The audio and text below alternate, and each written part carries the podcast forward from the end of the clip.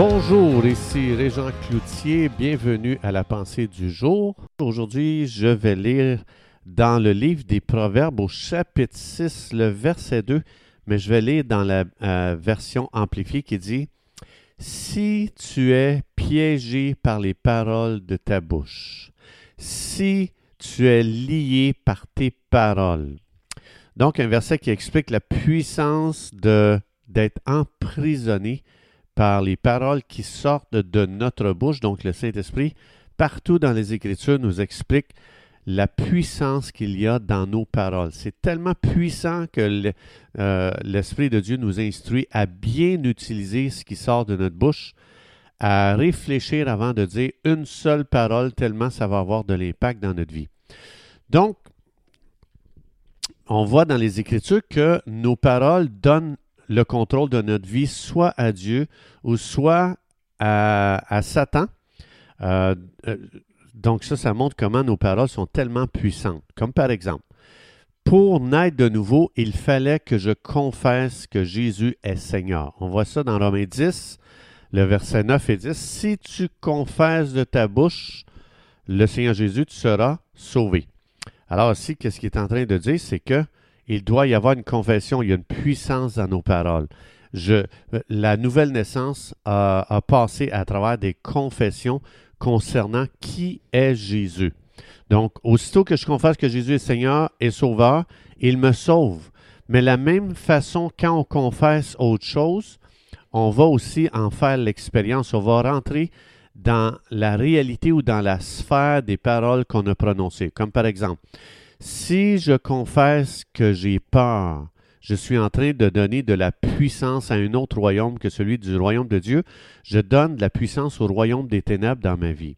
Je commence à donner le contrôle de ma vie à un autre royaume qui, qui lui, contrôle l'esprit de peur, l'esprit de faiblesse. Quand je dis Ah, je suis pas capable, ah, j'y arriverai jamais, on ne réalise pas, mais ces confessions-là ne viennent pas du royaume de Dieu, ne sont pas inspiré par le Saint-Esprit. C'est pour ça qu'on est appelé à, ne pas confesser la peur, mais à confesser le Seigneur Jésus, confesser le roi de gloire, confesser le roi de victoire, le, le, le victorieux, le grand vainqueur, le tout-puissant. Donc, la crainte, ça vient du monde de l'ennemi de ton âme. Alors, c'est pour ça que la Bible dit de ne pas craindre. Continuellement, ça dit ne cède pas à la crainte. Parce qu'en cédant à, l'esprit de crainte, on donne le contrôle de notre vie à un autre royaume, comme je disais tantôt. Et Jésus n'arrête pas de nous dire, n'aie pas peur, ne crains pas. La peur, c'est pas un esprit qu'on retrouve dans le royaume de Dieu, c'est un esprit qu'on retrouve dans le royaume des ténèbres. Donc, l'Esprit de Dieu veut nous sensibiliser à réaliser que notre bouche est tellement puissante que l'Esprit nous dit que par nos confessions, on donne la domination de notre vie soit au royaume de Dieu, soit au royaume des ténèbres. C'est pour ça que euh, c'est la raison pourquoi notre bouche doit être remplie de la parole de Dieu. On ne se trompe pas. Quand ça dit médite la parole de Dieu jour et nuit, puis son main, c'est pour que notre bouche soit remplie de ce que Dieu dit, que nos confessions soient remplies des promesses de Dieu. Matthieu 12, 37, Jésus encore dans son ministère sur terre, Jésus va dire, par tes paroles tu seras justifié et par tes paroles tu seras condamné. Dans une autre version, ça dit, euh, de Passion Translation, ça dit Tes paroles seront utilisées comme évidence contre toi et tes paroles vont te déclarer ou coupable ou innocent. Donc, c'est fort. Nos paroles sont tellement puissantes. On ne peut pas penser qu'on peut déclarer des choses puis il n'y aura pas de conséquences, qu'il n'y aura pas de, de, récolte ou de résultat. Donc, c'est Jésus qui a fait cette déclaration pour nous sensibiliser de ne pas dire n'importe quoi. Les paroles sont plus importantes que qu'est-ce qu'un être humain peut imaginer. Dieu écoute chaque parole que l'on dit. Donc, nos paroles peuvent soit nous réconforter ou soit nous tourmenter. Dans Job 19.2, Job dit Jusqu'à quand m'écraserez-vous avec vos paroles? Donc, les paroles, c'est puissant, ça peut écraser une personne, ça peut étouffer une personne, tu peux vraiment faire freak out une personne juste avec des paroles. Mais de l'autre côté aussi, on peut bâtir tellement quelqu'un par nos paroles. On peut le bâtir, on peut, réellement faire de cette personne un héros, euh, si on, sait comment utiliser nos paroles, mais on peut aussi détruire le plus grand héros juste par des paroles aussi. Donc, nos paroles ont le pouvoir de bâtir, nos paroles ont le pouvoir de guérir, nos, euh, nos paroles ont le pouvoir de nous rendre malades, nos paroles ont le pouvoir de nous rendre heureux ou même malheureux. Dans, dans Marc chapitre 11, verset 23, quand Jésus a expliqué, si tu dis à cette montagne ôte-toi, il est en train de dire encore une fois la puissance de tes paroles. Et à la fin, Jésus va dire il en sera comme tu as dit. Donc, c'est pour ça qu'aujourd'hui, je dois réaliser la puissance des paroles afin de relâcher des paroles pleines de vie dans chaque situation au lieu de relâcher des paroles de mort.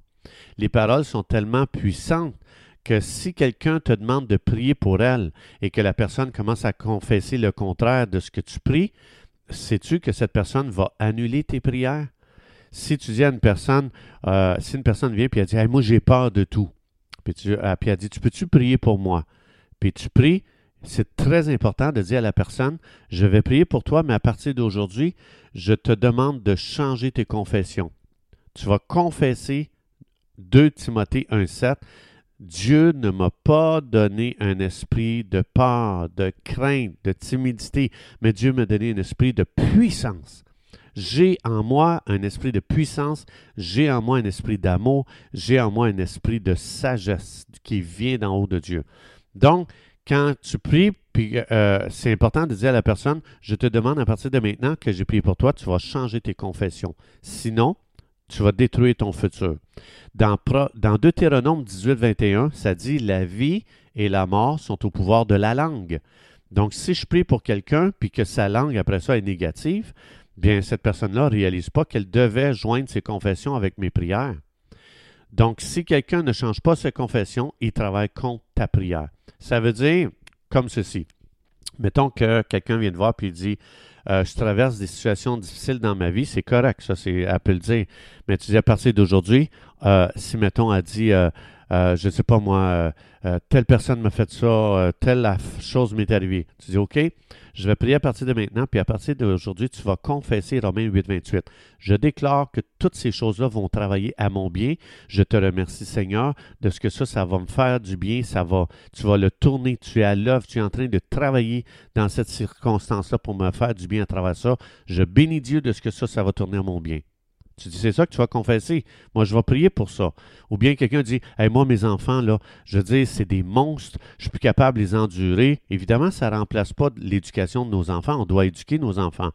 Mais si j'ai éduqué mes enfants puis ils tournent mal, donc là, c'est, là, c'est facile d'avoir un cœur rempli de, de crainte, de doute, de paroles de condamnation, puis de dire à tes enfants, tu feras jamais rien de bon, toi, dans ta vie ben là, même si j'ai prié pour tes enfants, puis tu s'en vas à la maison, puis ton enfant fait une gaffe, puis tu dis, toi, tu un nul, tu feras jamais rien de bon dans ta vie, tu réussiras jamais, ben ma prière vient complètement d'être annulée envers tes enfants. Donc, si tu viens me demander de prier pour tes enfants, c'est correct, on doit prier.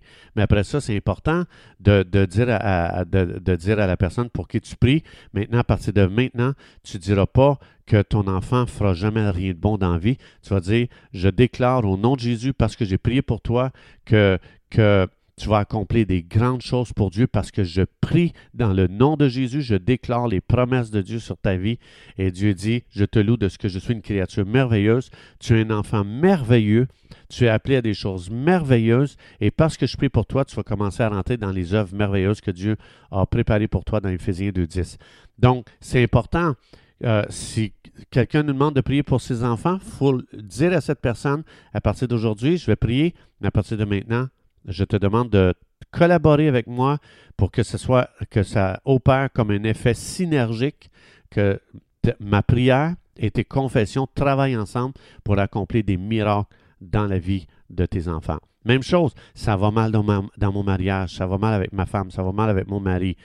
Là, encore une fois, c'est important de dire, au lieu de laisser ton cœur être rempli de crainte et de doute, de condamnation, tu vas prendre une promesse, puis tu vas déclarer ce que Dieu dit concernant ta femme ou ton mari.